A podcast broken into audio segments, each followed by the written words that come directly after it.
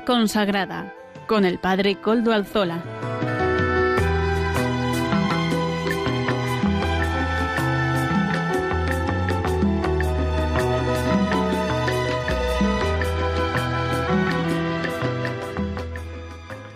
Buenas tardes, hermanos y amigos y oyentes. Hoy es jueves y son las cinco de la tarde, una hora menos en las Islas Canarias. Es por tanto la hora de vida consagrada en Radio María. Les saluda con sumo gusto Padre Coldo Alzola, Trinitario, un servidor. Hoy emito de nuevo desde Algorta, Vizcaya. La semana pasada les, eh, me ponía en contacto con ustedes desde el, Pardo, porque allí es donde celebrábamos los Trinitarios nuestro capítulo provincial. También ahora les pido que recen por nuestro nuevo provincial, el Padre Provincial, Padre Pedro Aliaga. Asensio, quien ha sido elegido para ese ministerio durante estos tres años que siguen. Así pues, Saludo también a quienes nos están ayudando en el control en Madrid. Eh, Germán, gracias a su servicio, podemos emitir hoy también. Y nos ponemos al comienzo de nuestro programa bajo y nos encomendamos bajo la intercesión del Beato Domingo Iturrate, nuestro patrono y también nuestro protector. Hoy que es día 22 de julio de 2021, día de Santa María Magdalena, la primera que vio al resucitado y fue a anunciárselo a sus discípulos, la primera anunciadora más bien, la que primera que vio según la tradición es María Santísima, pero la que primera la, primera que lo anunció fue María la Magdalena. Pedimos su intercesión también para esta Iglesia que debe anunciar al resucitado a todas las naciones. Y hoy contamos con, con estos siguientes contenidos. Noticias de vida consagrada que desde Eclesia nos ofrece Sara de la Torre, su redactora jefe. Hoy también tenemos apuntes de espiritualidad. En esta ocasión nos los presenta nuestra colaboradora Almudena Mendieta Echevarría. También contaremos con una entrevista en profundidad, en esta ocasión con don Vicente Jiménez Zamora, arzobispo emérito de Zaragoza y miembro de la Comisión Episcopal de Vida Consagrada. Una entrevista interesante con él. Contaremos con música para evangelizar, que nos lo ofrece todas las semanas Amaro Villanueva. Y también las hermanas benedictinas del monasterio de San Benito de Montserrat nos ofrecerán su comentario de sabor litúrgico. Sin más, voy a, dar paso a Sara de la Torre, redactora jefe de la eh, revista eclesial Eclesia. Muy buenas tardes, Padre Coldo, y buenas tardes a todos los oyentes de su programa en Radio María. Desde la redacción de la revista Eclesia queremos enviarles un cordial saludo y además ofrecerles los contenidos de nuestro último número, el 4085, el número de Eclesia que nos invita a caminar juntos. Y es que la Iglesia quiere hacer camino contando con todos. Por eso urge que sigamos hablando de la sinodalidad en la vida de la Iglesia. Ahora, este domingo que celebramos la primera Jornada Mundial de los Abuelos, hay que incidir en que esta pasa por dejar protagonismo a nuestros mayores y a nuestros jóvenes, porque ambos han de estar en el tejido social de la sociedad y, por supuesto, en el camino que juntos hemos de hacer como Iglesia. Esta dimensión la tratamos en profundidad en este número y además les ofrecemos la primera entrevista a un medio de comunicación del ya obispo Aurelio García Macías, subsecretario de la Congregación para el Culto Divino y la Disciplina de los Sacramentos, que ha hablado para Eclesia con Javier Burrieza sobre su servicio y la actualidad de la Iglesia. La entrevista nos deja titulares tan interesantes como que la Iglesia está en uno de los momentos más evangélicos de la historia, la liturgia santifica el tiempo y la vida, no es un fin, sino que es un medio para llevarnos a Dios, para vivir de Dios, y el Papa Francisco que está al día de todo lo que ocurre en la Iglesia y en el mundo. Estas son algunas de las cosas que nos ha contado el obispo y que os invitamos a leer en profundidad. Además, en la sección, en la sección de documentación se puede leer en su integridad Traditionis Custodes, el motu propio del Papa Francisco y la carta que adjunta a los obispos del mundo. El director del secretariado de la Comisión Episcopal para la Liturgia, Ramón Navarro, profundiza para Eclesia en las claves de este documento.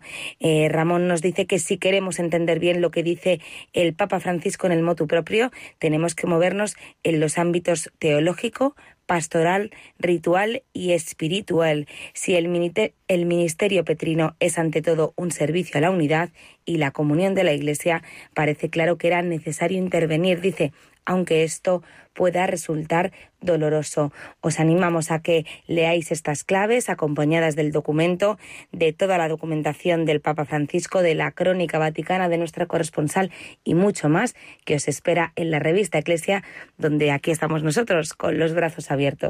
Un cordial saludo, Padre Coldo, en estos días de calor y hasta la semana que viene, si Dios quiere. Muy bien, muchísimas gracias. Sara de la Torre, redactora jefe de Eclesia. Y es verdad, en este calor también surgen noticias y nosotros las comentaremos semanalmente en nuestro programa. Y ahora continuamos con el mismo. En esta ocasión, esos apuntes de espiritualidad que en verano nos vienen como anillo al dedo. En esta ocasión, nuestra colaboradora, Almudena Mendieta Echevarría, será la que nos los ofrece. Apuntes de espiritualidad para el verano. Buenas tardes, Padre Coldo. Hoy en los apuntes de espiritualidad vamos a hablar de la generosidad.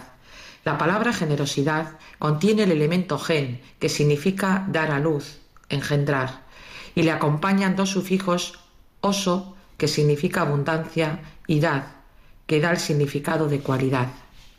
La generosidad es lo que nos impulsa a dar, sin esperar recibir nada a cambio.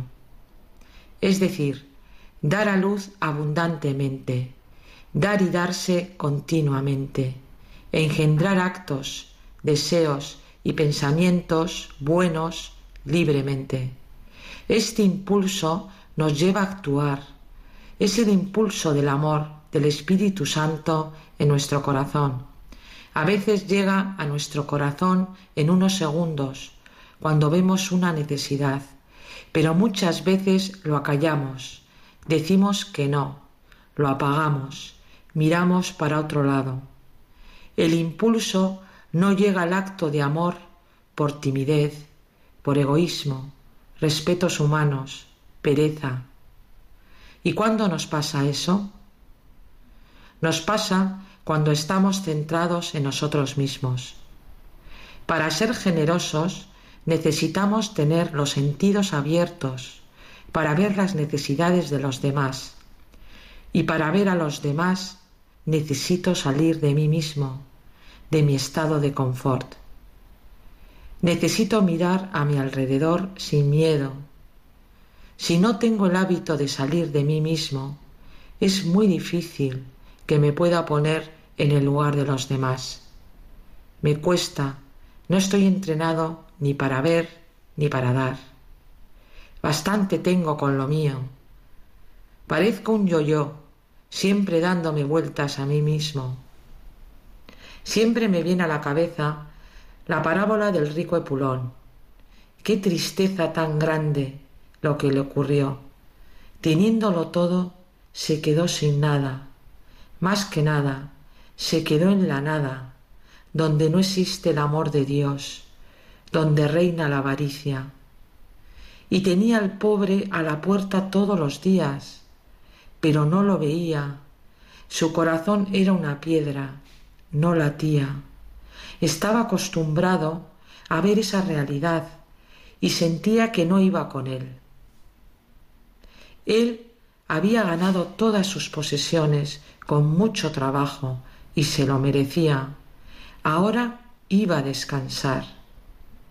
Pero Dios tuvo misericordia con él y puso a ese pobre mendigo que llevaba una vida de fracaso y angustia. Pero desaprovechó la oportunidad de ser feliz y hacer felices a los demás. Desaprovechó la oportunidad de dar caza al amor con su generosidad. Desaprovechó su vida porque no le sirvió de nada. El amor en acción es la generosidad. El amor no es un buen sentimiento o un buen deseo hacia Dios o hacia los demás. La generosidad es la balanza del amor, porque se puede medir la medida de nuestro amor cada día con nuestros pensamientos, nuestros deseos, nuestras obras y nuestras omisiones. El poder de comprender y conocer a Dios está en la generosidad de donarse. Pues después de estos apuntes de espiritualidad, estos minutos de espiritualidad que hoy nos ofrece nuestra colaboradora Almudena Mendieta, a la que agradecemos su intervención, ahora, como les decía al comienzo del programa, en este tiempo de verano tenemos las entrevistas en profundidad a nuestros obispos colaboradores del programa, que son los obispos miembros de la Comisión Episcopal de Vida Consagrada. Hoy tenemos el gusto de poder contar con don Vicente Jiménez Zamora, este soriano nacido en Ágreda, y sacerdote desde 1968, ha sido obispo en Soria, en Burgo de Osma, Soria, también ha sido obispo en Santander y finalmente ha acabado su ministerio episcopal, su ministerio episcopal no, su servicio a la Iglesia como obispo residencial, eh, como arzobispo de Zaragoza que así era obispo de Zaragoza desde el 21 de diciembre de 2014 y allí ya pues mm, ha presentado la renuncia por motivos de edad y ahora ya es arzobispo emérito de Zaragoza. Ha sido un hombre que ha tenido que vivir su vocación en múltiples facetas porque eh, estudió en el seminario diocesano de Burgo de Osma, Soria, su tierra, en la Universidad Pontificia de Comillas, en Santander y en diversas universidades de Roma. Es licenciado en filosofía por la Universidad de Santo Tomás en Roma, licenciado en teología dogmática por la Gregoriana eh, y, además especialista en teología moral por la Academia Alfonsiana. Ha sido sacerdote, cura de pueblo, pero también vicario general de su diócesis antes de ser nombrado obispo. Y además fue el administrador diocesano de la diócesis de Burgo de Osma, Soria. Su nombramiento fue el 20, en Burgo de Osma el 21 de mayo de 2004, ya hace unos cuantos años, eh, y la toma de posesión el 17 de julio de 2004. En Santander lo nombraron obispo para esa diócesis del norte de España el 27 de julio de 2007 y su toma de posesión tuvo lugar el 9 de septiembre de 2007. Y finalmente, como hemos dicho, pues en el 21 de diciembre de 2014 hasta la actualidad arzobispo de Zaragoza, es decir, hasta, hasta que ya presentó la renuncia por motivos de edad. Ha sido miembro de la Comisión Episcopal de la Doctrina de la Fe, de la Pastoral Social y, cómo no, por eso lo conocíamos, miembro de la Comisión Episcopal de Vida Consagrada y además fue su presidente. Él, durante todo este tiempo en el que ha estado en Vida Consagrada, pues ha sido uno de los colaboradores nuestros en este programa. Y además el Papa Francisco le nombró el 25 de, de, febrero de 2014 miembro de la Congregación para los Institutos de Vida Consagrada y Sociedades de Vida Apostólica. Ya ven, un dilatado currículo al servicio de la Iglesia. Buenas tardes, don Vicente. Buenas tardes para ti, querido Coldo, y para todos los oyentes de Radio María, la radio de la Virgen, y de modo especial para todos los miembros de Vida Consagrada. Así es, don Vicente, un currículo extenso Mm, el propio de una persona que se ha entregado a la Iglesia, al servicio de Dios en la Iglesia, más bien, ¿verdad? Así, ¿qué tal? Pero antes de empezar a, preguntarle, porque tenemos muchas ganas de saber de usted, de su experiencia, mm, también qué tal está, qué tal, qué tal tiempo hace por ahí por Zaragoza, a las orillas del pues, Ebro. Hoy es un día muy caluroso, estamos llegando a los 40 grados, anuncian también para el viernes 43, pero yo estoy aquí bien en la residencia de la Fundación Tobías, ya en condición de mérito. Soy capellán de las Hermanas del Cister, que están muy cerca de aquí, de mi casa, y yo soy pues un arzobispo emérito, pero en activo, porque aunque no tengo responsabilidades pastorales y de jurisdicción, sí que tengo actividad pastoral. Quiero hacer de mi vida en esta etapa final, pues lo que decía San Bruno a sus monjes, practicar un ocio laborioso y reposar en una sosegada actividad. Qué bien, qué bien. Y además, eh, don Vicente, no deja usted de tener relación con la vida consagrada, ahora como capellán, ¿verdad? Como capellán también sigo siendo miembro de la Comisión Episcopal para la Vida Consagrada y sobre todo también por mi presencia en Roma dentro de la congregación para los institutos de vida consagrada y sociedades de vida apostólica. He trabajado ahí bastante junto con la congregación para los obispos en una pequeña comisión para redactar un directorio que creo que saldrá pronto sobre las relaciones mutuas de la vida consagrada en la Iglesia. Qué bueno, qué bueno. La vida consagrada le ha atrapado a usted también su corazón como pastor, ¿verdad? Pues bien, la vida consagrada es pertenece a la santidad y a la vida de la Iglesia y es una parcela que tenemos que cuidar de modo especial los pastores, como nos pedía el Papa Francisco en el año dedicado a la vida consagrada. Qué bueno. Ágreda, Ágreda es su pueblo, su tierra chica, sus raíces, es en esa tierra castellana de Soria, Ágreda. Después vamos a hablar de una circunstancia de Ágreda, porque usted tuvo una paisana muy importante, ¿verdad? Que sí, Sor María de Jesús de Ágreda, la venerable madre Ágreda, sí. Eso es cuando yo he ido allí, eh, que mi padre le tiene cariño especial a ese a esa tierra, ¿verdad? Aunque nosotros somos del norte, pero siempre no sé por qué mi padre le tenía un especial cariño a Agreda y esa zona le gustaba mucho.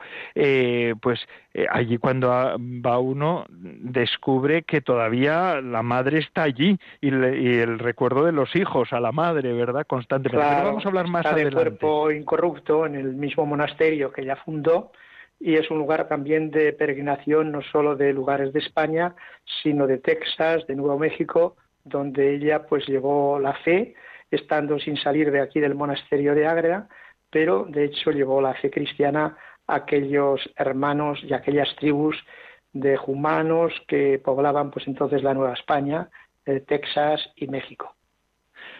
Este, muy interesante, así que luego vamos a hablar especialmente de ella también. Pero, don Vicente, retrotrayéndonos a su infancia y a su niñez, a mí, a nosotros sí que nos interesaría saber cómo fue su descubrimiento, el discernimiento vocacional, cómo este Vicente, nacido en Ágreda, mm, quiso ser sacerdote. ¿Por qué? ¿Cómo nació su vocación? Sí, como muy bien has dicho, pues nací en Ágreda, Soria, junto al Moncayo azul y blanco, como dice Machado, un 28 de enero de 1944, hace ya 77 años, en un día muy frío. Dios me llamó a la vida a través de mis queridos padres, Vicente y Silvina, que creo que me escucharán desde el cielo, y que formaron una familia humilde de seis hijos, dos de los cuales ya han muerto, dos hermanos. Tengo una hermana también hija de la caridad que está en Málaga y que me escuchará y me escucha. Y también pues ahora eh, estoy más con mi hermano el menor, Carmelo, junto a su querida esposa Barbari, que me quieren mucho y me cuidan bien, lo mismo que mis hermanos y sobrinos. Bien, en ese ambiente de hogar cristiano aprendí el sentido del esfuerzo, del cumplimiento del deber, junto con el amor y el temor a Dios, la devoción tierna a la Virgen Santísima de los Milagros, que es nuestra patrona, la admiración, como has dicho muy bien, por mi ilustre paisana, la venerable Madre Sor María de Jesús de Ágreda, y aprendí también a servir a los demás, que eso es la tarea sacerdotal. Mi infancia creo que fue feliz en torno a tres ámbitos. La familia, como he dicho, la escuela que tuve muy buenos maestros que nos formaban integralmente y también la iglesia, buenos sacerdotes y buenos catequistas.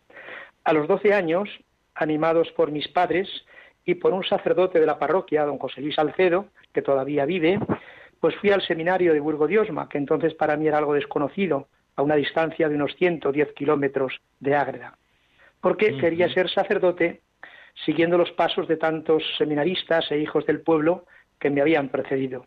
Yo veía que muchos iban al seminario, que en vacaciones venían muy felices, yo era monaguillo y lo mismo que ellos iban al seminario, pues quise ir. En el seminario fue madurando mi vocación, porque entré con 12 años en un clima de oración personal y comunitaria, con buenos directores espirituales, buenos formadores, buenos profesores, también con un estudio muy serio, muy responsable, y con una sana disciplina, porque entonces éramos muchos seminaristas, entre el mayor y el menor, unos 350. El año de en la diócesis de Soria. Fuimos 80 chicos al seminario del primer curso, el año 1956-1957. Y recuerdo una anécdota. Mi padre me dijo, mira, Vicente, ve al seminario para ser buen cura, pero si no tienes vocación y no es ese tu sitio, vuelve a casa y serás pastorcillo de unas cuantas ovejas que teníamos. El Señor quiso que dejara aquellas ovejas y me regaló el ser pastor de un rebaño muy grande, primero el de Osma Soria, luego en Santander y ahora en Zaragoza. Por tanto, esa ha sido mi vida, mi infancia. Muy feliz, muy feliz y guiado siempre por el cuidado y la providencia de Dios a través, sobre todo, de mis padres. Cuando hay una familia cristiana, don Vicente, ya está todo solucionado y está todo vencido, ¿verdad? La gran batalla se celebra en las familias cristianas. Hay que pedir a Dios. Es la primera iglesia doméstica y donde está la raíz cristiana y la vida de fe inicial. Así es, así es. Qué hermoso esas familias que ha habido en España, tantas, y hoy es urgente poder salir a la calle a pedir que vuelva otra vez ese ardor de la familia cristiana. Bueno, pero sigamos con su vida, don Vicente. Eh, usted entra en el seminario, el seminario, bueno, supongo que para un niño con eh, un niño, un adolescente ya, eh, tantos, pues es una es una escuela en sí, ¿verdad? Ver tantos, 80 personas entrando a la misma a la misma vez, pues eso es una maravilla. Pero habría cosas que también le costaron a usted. Sí, me costó arrancarme de la familia, era la primera vez que dejaba a mis padres, no había salido de casa y con 12 años y en aquellos años que costaba mucho ir en el autobús o en el tren y a un sitio desconocido, pues eso me costó, pero enseguida me adapté bien porque tuve buenos superiores, buenos profesores y sobre todo buenos compañeros. Había un clima, pues como he dicho, de oración, de estudio y de trabajo. Y eso pues favoreció. Por otra parte me gustaba mucho el deporte, el fútbol, Allí había grandes campos de fútbol en los seminarios, en los espacios grandes, y eso pues favoreció el que yo estuviera muy feliz y muy contento. Quizá los años más bonitos de mi vida, por lo menos hasta la ordenación, fueron los años del seminario. Yo lo recuerdo con mucho cariño y siempre que voy al seminario evoco curso por curso las habitaciones donde estuve, las clases por donde pasé, los rostros de los profesores. Es para mí pues la vivencia el pasar por el recuerdo, que es recordar, pasar por el corazón, pues tanta vida, tanta experiencia, tanta riqueza, guiado siempre por la providencia de Dios. ¿Quién le iba a decir a aquel Vicente que entraba en el seminario que después iba a ser el obispo de esa diócesis, verdad? ¿Qué, cómo, ¿Qué camino tiene el Señor? Pero antes de llegar a obispo, usted tuvo vida sacerdotal, la ordenación sacerdotal. Supongo que se llega un momento, es un momento para todos los sacerdotes lo es, ¿verdad? Para nosotros, pero un momento extraordinario, un momento de gracia y la vida que continuó después de esa ordenación con momentos gratificantes, gozosos, ¿cuáles son los que usted cuáles cree que son para un sacerdote los momentos más gratificantes y gozosos que se viven como sacerdote? Pues después de la ordenación sacerdotal, de la imposición de manos del obispo, pues es el, entusiasmo de los primeros años, que sale uno con todo el bagaje del seminario, dispuesto casi a comerse el mundo y a trabajar. He visto que ha habido una respuesta fiel y generosa por parte de muchos fieles, de consagrados, de religiosos, de fieles laicos, y me he sentido apoyado en todos los ministerios que he tenido, tanto en los de gobierno en la diócesis como en la pastoral rural, en muchos pueblos que he tenido a lo largo de mi vida, y en muchas encomiendas pastorales de delegado del clero, delegado de enseñanza, perteneciente al Consejo Presbiteral, al Colegio de Consultores, etcétera. Quizá pues eh, los insabores de un sacerdote es ver que a veces hay algunos fieles que no responden, la escasez ahora de vocaciones sacerdotales, el relevo sacerdotal y también pues ver en algunos momentos el abandono de algunos hermanos sacerdotes con los que has convivido que te duelen, es un desgarrón del alma, pero bueno, ahí están los planes de Dios y Dios sigue amándolos, queriéndolos y sirven a la Iglesia de otra manera. Esa es un poco la vida, el claroscuro de la vida de un sacerdote. Don Vicente, a todo esto, ¿qué obispo le ordenó a usted? Pues fue don Saturnino Rubio Montiel, un obispo riojano que estuvo pues 27 años en la diócesis y lo conocí desde que entré, porque mi pueblo pertenecía antes a Tarazona, por la cercanía, ya va a haber una demarcación del territorio de las diócesis, el año 1956 pasamos a pertenecer a Osma Soria y el obispo entonces era don Saturnino Rubio Montiel. Eh, nos visitaba muchas veces en el seminario, conversaba con nosotros, eh, lo veíamos muy familiar, muy cercano, un padre, un hermano y un amigo. Y recuerdo que cuando me mandó a estudiar, me dijo, mira Vicente, prepárate bien para servir bien a la Iglesia. Y eso lo he cumplido. De tal manera que cuando voy a Roma, pues rezo por él, porque me pidió que cuando fuera a Roma rezara ante la tumba de San Pío X, del que era muy devoto él. Y he ah, cumplido siempre ese encargo y ese mandato de mi obispo don Saturnino Rubio Montiel, a quien admiro, por el que rezo y a quien me encomiendo. Porque esos años de Roma serían también muy interesantes, ¿verdad? Poder estudiar en la ciudad donde se juntan tantísimos sacerdotes de todo el mundo, ver la universalidad de la Iglesia, el Santo Claro, eran los años inmediatos al, pos, al posconcilio. Yo fui al Colegio Español en el 1966, acabado el concilio, y que acababa de inaugurarse el nuevo Colegio Español en la vía de Torre Rosa porque había otro colegio en el Palazzo Altens.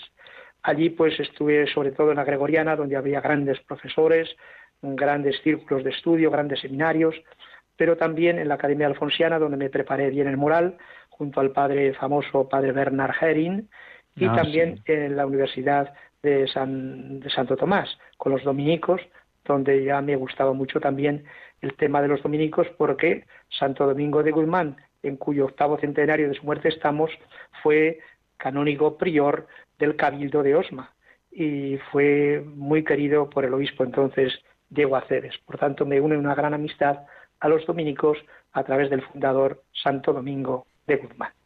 De Guzmán, sí, sí, sí, sí. Así que todas esas experiencias, ¿verdad? Cuando uno ya ha vivido una vida pues larga, porque quiera que no, usted ya ha tenido una vida, va teniendo una vida larga, ¿verdad? Tiene tantas experiencias y qué, qué bonito es estar en el seno de la iglesia, porque da unas posibilidades que si no, yo muchas veces se lo digo a los jóvenes actuales, ¿verdad? Digo, es que el ser de la iglesia da unas posibilidades que ningún otro camino puede dar, ¿no? Esa cercanía claro, claro. La iglesia es nuestra madre y es un seno fecundo, un seno que no se agota porque está también fecundada por el Espíritu Santo que siempre rejuvenece a la Iglesia. Por tanto, permaneciendo fieles hijos de la Iglesia, estamos dentro del camino que nos lleva a través del Señor y el Espíritu al reino de Dios, al encuentro con el Padre. Así es. Don Vicente, ahora vamos a entrar en, la, su época como obispo que es la segunda parte de, su vida, ¿verdad? Bueno, no sé si la segunda parte, pero quiero decir que para nuestra entrevista ese ministerio episcopal que también ha sido fecundo. Pero Vamos a hacer una breve, si le parece, una breve pausa musical para que también los, los, mm, los, oyentes puedan rumiar un poco lo que usted nos ha dicho, porque es de densidad y de intensidad. Eh, así que vamos a hacer unos segundos, son poquito tiempo de música, vamos a escuchar un poco la música, unos acordes y volvemos ahora mismo. Así que no se vayan a ningún sitio, queridos oyentes. Seguimos aquí en el programa de vida consagrada de Radio María.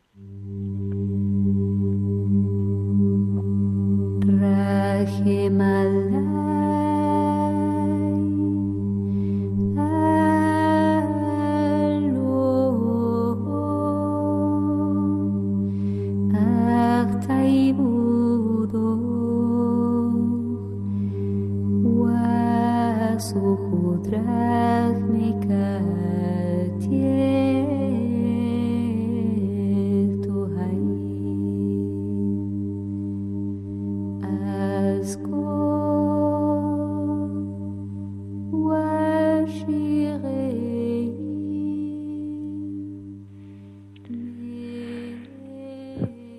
Y después de estos breves momentos musicales, seguimos aquí con don Vicente Jiménez Zamora, obispo emérito, arzobispo emérito de, de, Zaragoza y miembro de la Comisión Episcopal de Vida Consagrada. Él nos ha explicado su vida, su infancia, el seminario, la vida sacerdotal Y ahora llegamos al momento en el que pues el nuncio le, dice que tiene que ser obispo porque el Papa se lo pide. No suele ser así, más o menos suele ser así, ¿verdad, don Vicente? Ya, ya, pues fui elegido entre los sacerdotes de mi propio presbiterio diocesano, igual que el pequeño David fue elegido entre sus hermanos, como nos dice el primer libro de Samuel, para ser elegido el pastor de la propia Grey osomense soriana. Y fui nombrado por el Papa Juan Pablo II. Me llamó el señor nuncio porque yo era entonces administrador diocesano estaba en la conferencia episcopal porque como administrador diocesano tenemos allí presencia con voz y voto y me llamó el señor Nuncio. pensaba que era para indicarme el nombre del obispo que iba a venir a, a Osmasoria. Me dijo, ¿qué tal va la diócesis? Le dije, pues bien, pero esperando cuanto antes que venga un nuevo pastor. Y se me quedó mirando a los ojos y me dijo, ese va a ser usted. Me quedé unos instantes un poco en blanco, pero levanté la mirada y el corazón a Dios y dice, dije, Señor, si tú lo quieres, pues aquí estoy para ser el pastor de mi propia grey, de mi propia tierra, de mis propios hermanos. Y así fue la aceptación para ser obispo de Osmasoria. Fue un motivo también de cierto orgullo para una diócesis pequeña el que un sacerdote salido de su presbiterio fuera el obispo. Fue una noticia que causó gozo y alegría en todos los sorianos. Así que usted miraba de pequeño seguramente que miraría a la cátedra del obispo y al final se tuvo que sentar en ella, ¿verdad? En esa cátedra desde la que el obispo también gobierna, rige y enseña a su pueblo. Porque para un obispo también hay momentos muy gratificantes y muy gozosos, supongo que sí. Sí, yo creo que todo el pastoreo del obispo, según he querido expresar en mi lema, que lo tomé de San Agustín, pues es un amor y oficium un servicio de amor. Cuando el Señor se aparece a Pedro en el lago de Galilea después de resucitar, le pregunta si lo ama. Y por tres veces Pedro dice, sí Señor, tú sabes que te quiero, tú sabes que te ama. Y el Señor le dice, apacienta mis ovejas, apacienta mis corderos. Y comenta San Agustín, que sea oficio de amor apacentar la grey del Señor. Esto es la vida de un obispo y la vida de un sacerdote. Apacentar con amor la grey que el Señor nos confía, las ovejas que son del rebaño del Señor, pero que las pone también en nuestras manos. Con ellos somos cristianos y para ellos somos obispo. Y por eso es muy importante la, la labor del sacerdote y la labor del obispo. Uno de los momentos más gratificantes es la visita pastoral, donde el obispo está entre sus gentes, con los niños, los jóvenes, los adultos, los ancianos, los enfermos, pues con el, aliento que tiene que llevar el obispo de esperanza, de ánimo, de vida, de anuncio de Jesucristo. Y creo que lo más gratificante para un obispo, así se les he oído yo a mis hermanos obispos, es la visita pastoral. Hay momentos también duros de gobierno, que hay que tomar decisiones a veces difíciles, incluso a veces dolorosas, y cuesta. Pero el Señor también nos pide que nos abracemos a la cruz que le sirvamos también en esos momentos y ahí está también la alegría, porque la alegría es una alegría crucificada, es una alegría pascual. Para que haya vida tiene que pasar por la muerte. A la alegría se opone la tristeza, a la alegría no se opone el sacrificio, el amor, la entrega y el amor. Así es, así es. Y además ha sido obispo en tres diócesis diversas, así que ha tenido que, no sé si repartir, pero ir supliendo en el corazón, ¿no? Primero su diócesis, su, su iglesia catedral, sus gentes. Luego ha venido usted a Santander, donde, bueno, esto lo digo a los oyentes de Vida Consagrada, del programa de Vida Consagrada, donde yo a usted lo conocí, yo era trinitario. Allí la Virgen bien aparecida, sí, sí, sí. Así es, así es. Así es. el 15 de septiembre gran fiesta, ah, porque es la patrona también de la diócesis. Yo lo recuerdo, yo lo recuerdo cuando llegaba allí a la fiesta y con, qué fervor preparaba yo la homilía allí en la gran ah, explanada, ese tiempo, ese templo abierto entre árboles al cielo azul de Cantabria y verde. Sí, Eso. Sí, qué hermoso, qué hermoso día. Suelen, eran días hermosísimos. Aquel día, yo siempre era el comienzo del curso pastoral. Venían los seminaristas, muchos sacerdotes, por supuesto, pues una gran romería desde, toda la noche, andando, y luego la gran fiesta solemne por la mañana, a mediodía de la mañana, y luego pues colas interminables de devoción a pasar por las plantas de la Virgen bien aparecida, Virgen pequeña, pero Virgen Madre de gran corazón.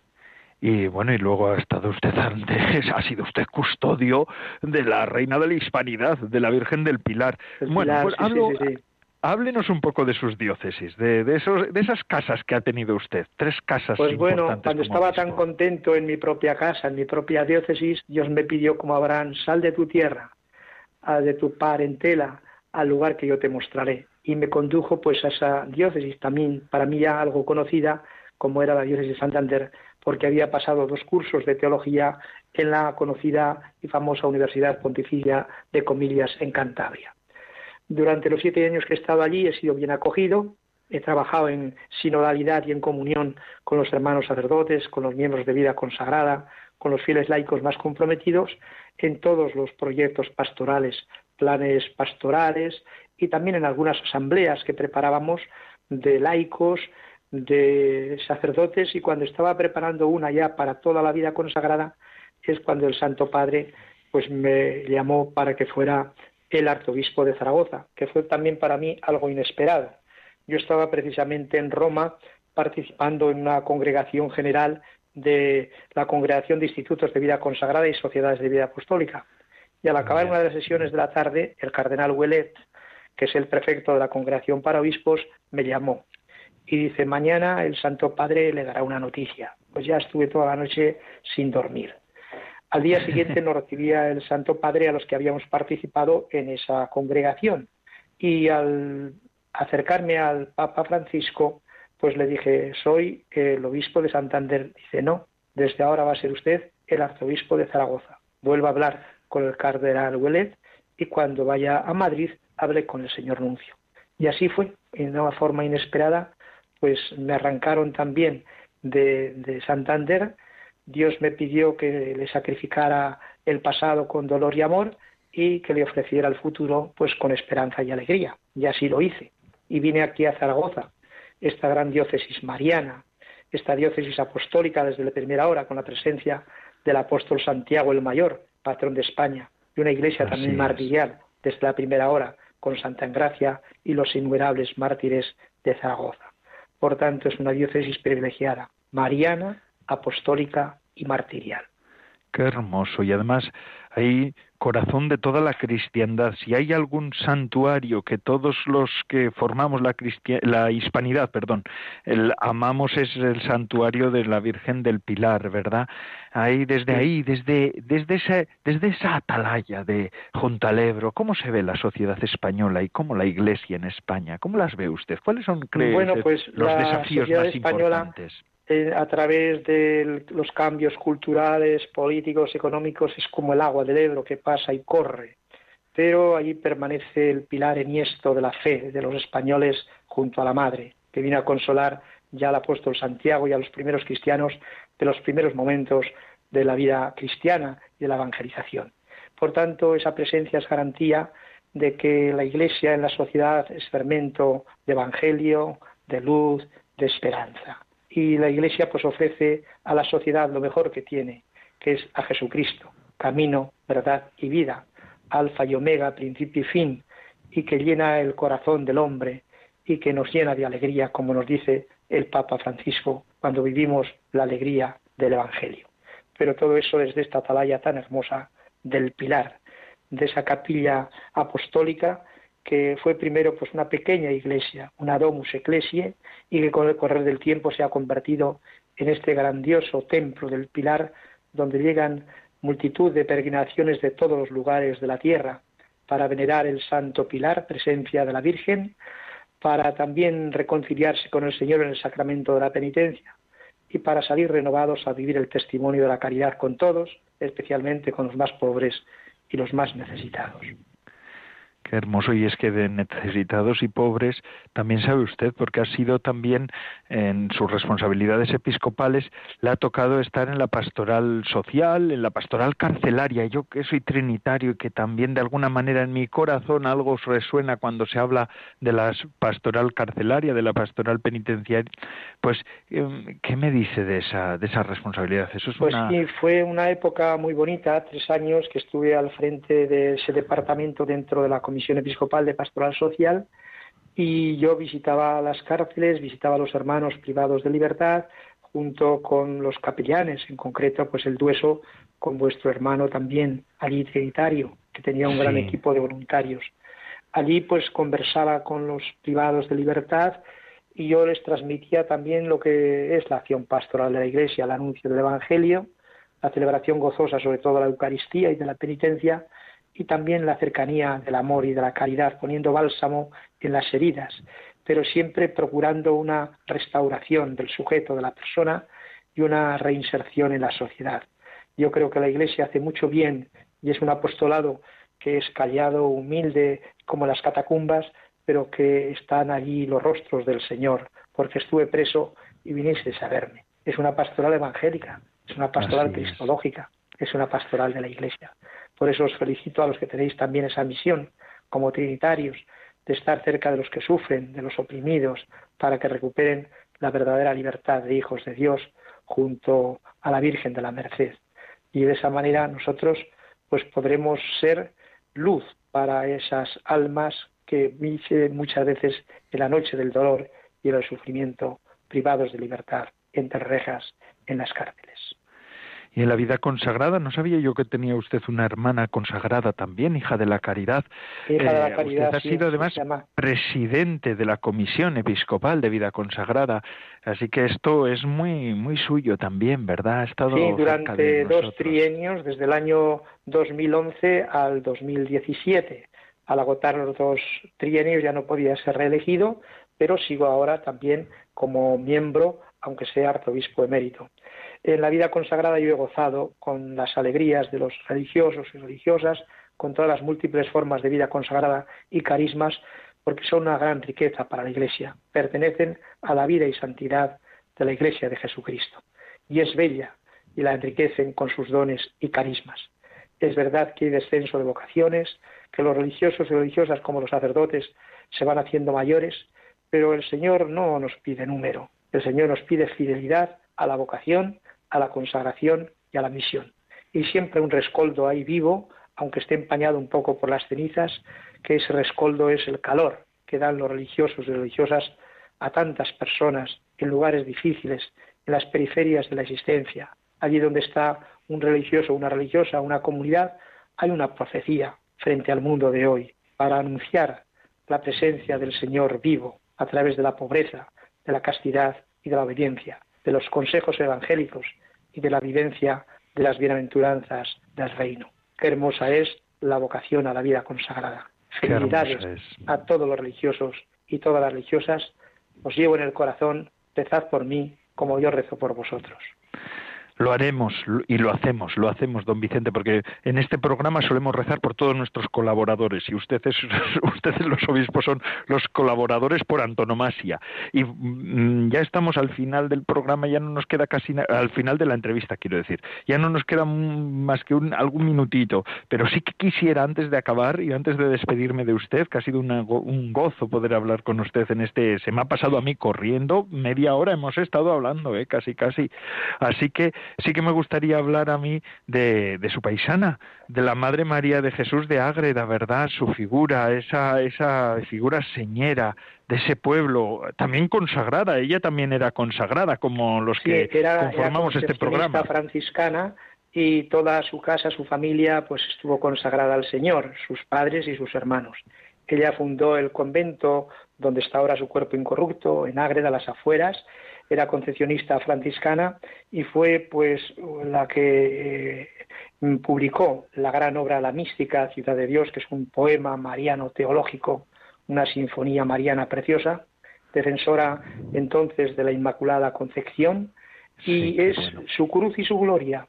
Su cruz porque es la causa que impide a veces el que llegue adelante el proceso de beatificación, pero también su gran gloria, porque esa obra hace mucho bien a las almas y a las personas, porque es una mariología inspirada eh, por la Santísima Virgen y también de inspiración bíblica, teológica y una cantera de riqueza espiritual.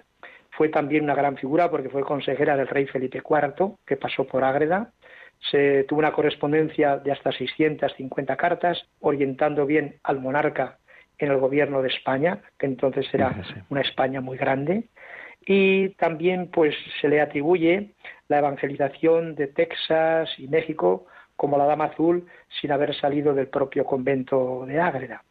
Ha habido pues un gran movimiento en torno a los centenarios, al cuarto centenario de su muerte en 1965, al cuarto centenario de su nacimiento en el 2002 y hace poco en el 2015 los 350 años de su muerte, para dar a conocer más su figura y para reactivar la causa que no está cerrada, está abierta, pero Roma reclama todavía más estudios, más datos para ir con pie firme.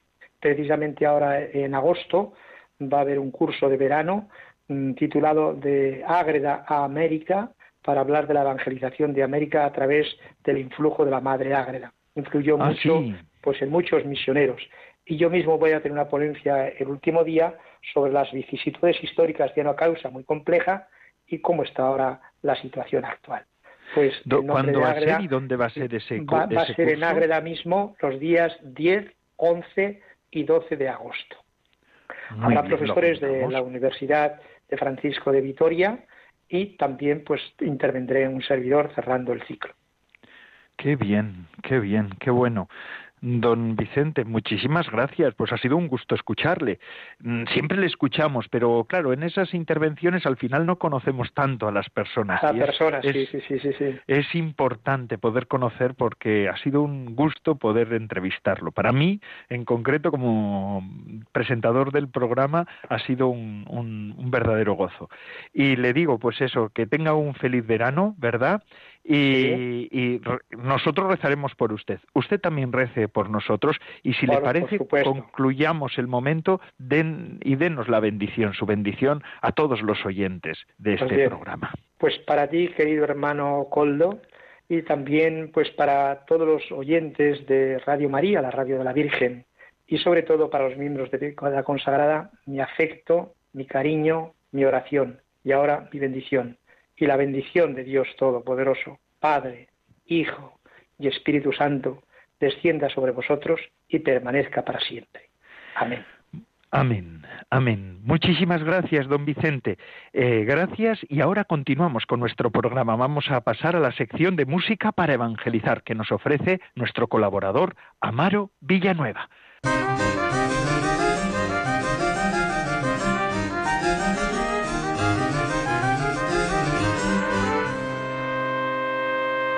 Buenas tardes, Padre Coldo, y buenas tardes a todos los oyentes de esta sección dentro del programa de vida consagrada titulada Música para Evangelizar. Hoy presentamos a la cantante colombiana Adri, Adriana Duque, con la canción titulada Gloria. Adelante.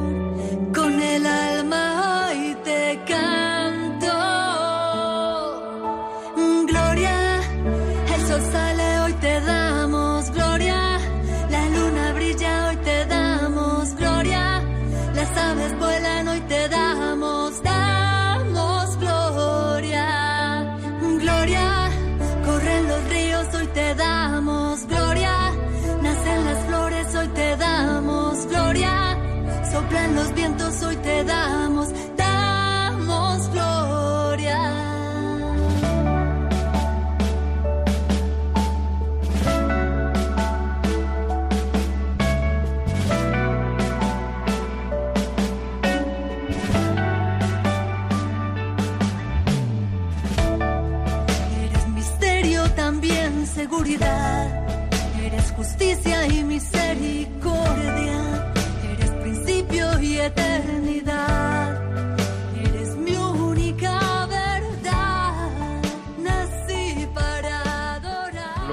con esta música Maro Villanueva nos ofrece en esta tarde un sabor religioso pero actual, ¿verdad? Esa nueva evangelización tiene que ir también con la música, cómo no.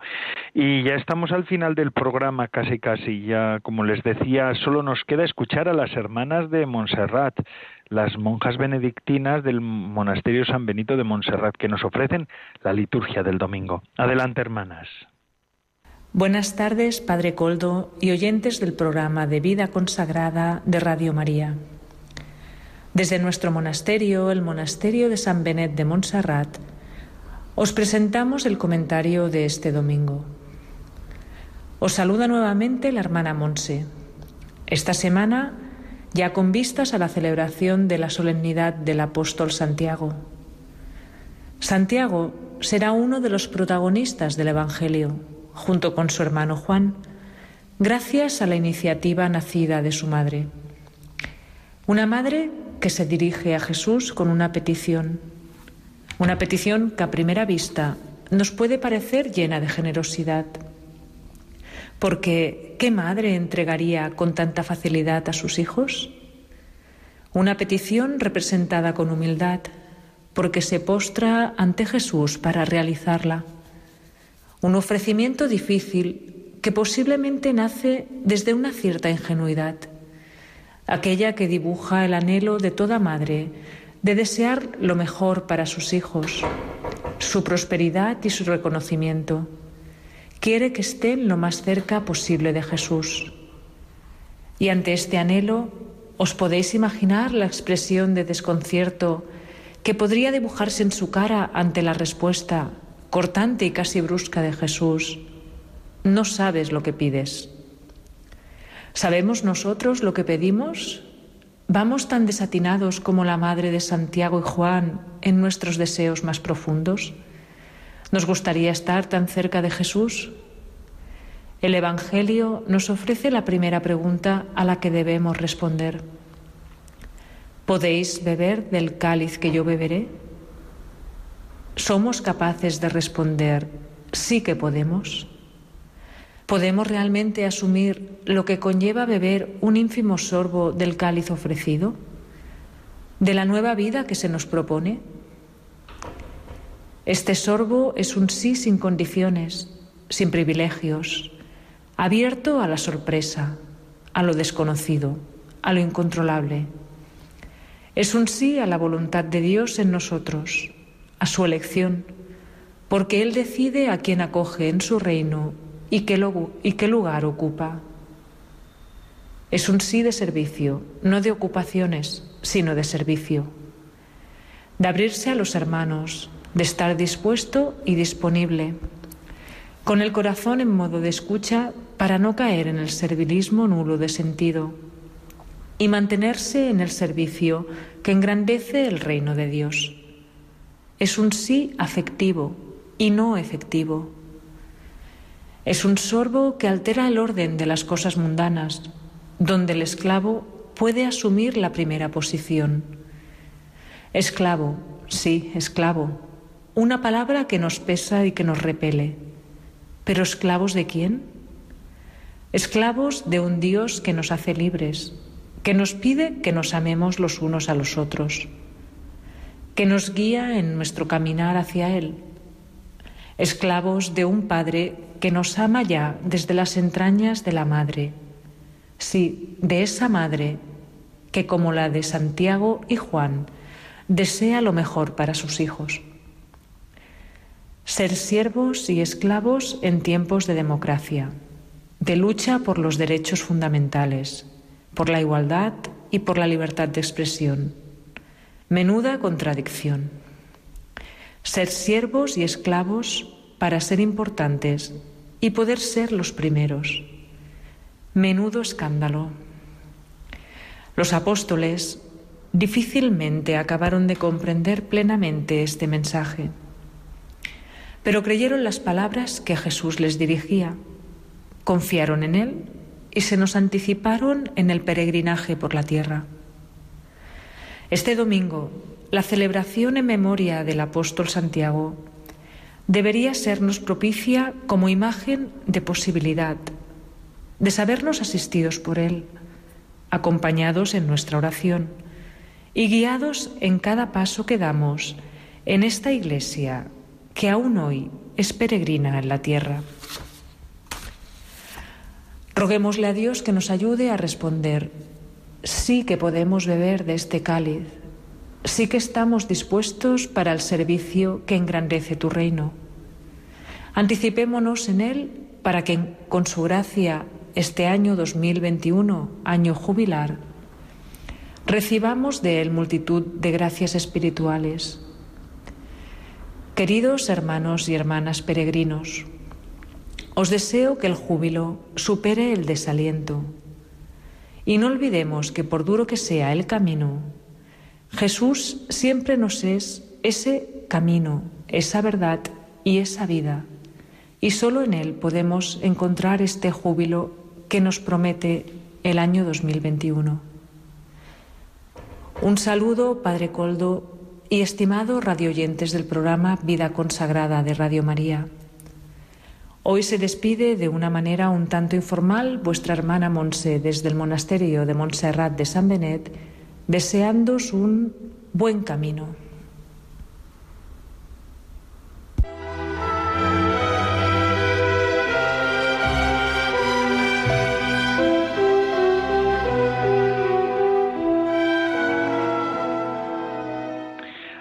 Agradecemos a la hermana Monse del Monasterio San Benito de Montserrat por estas palabras con las que concluimos ya el programa.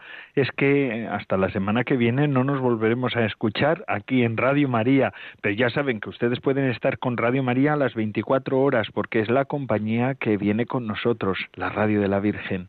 Les dejará con todos los espacios dedicados a los más pequeños de la casa, con la hora feliz.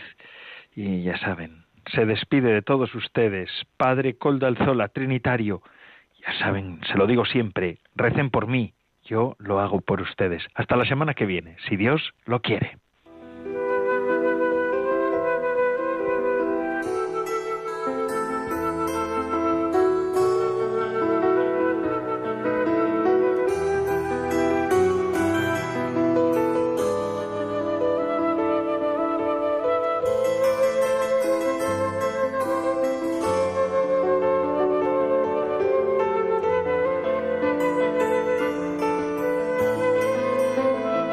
Consagrada con el Padre Coldo Alzola.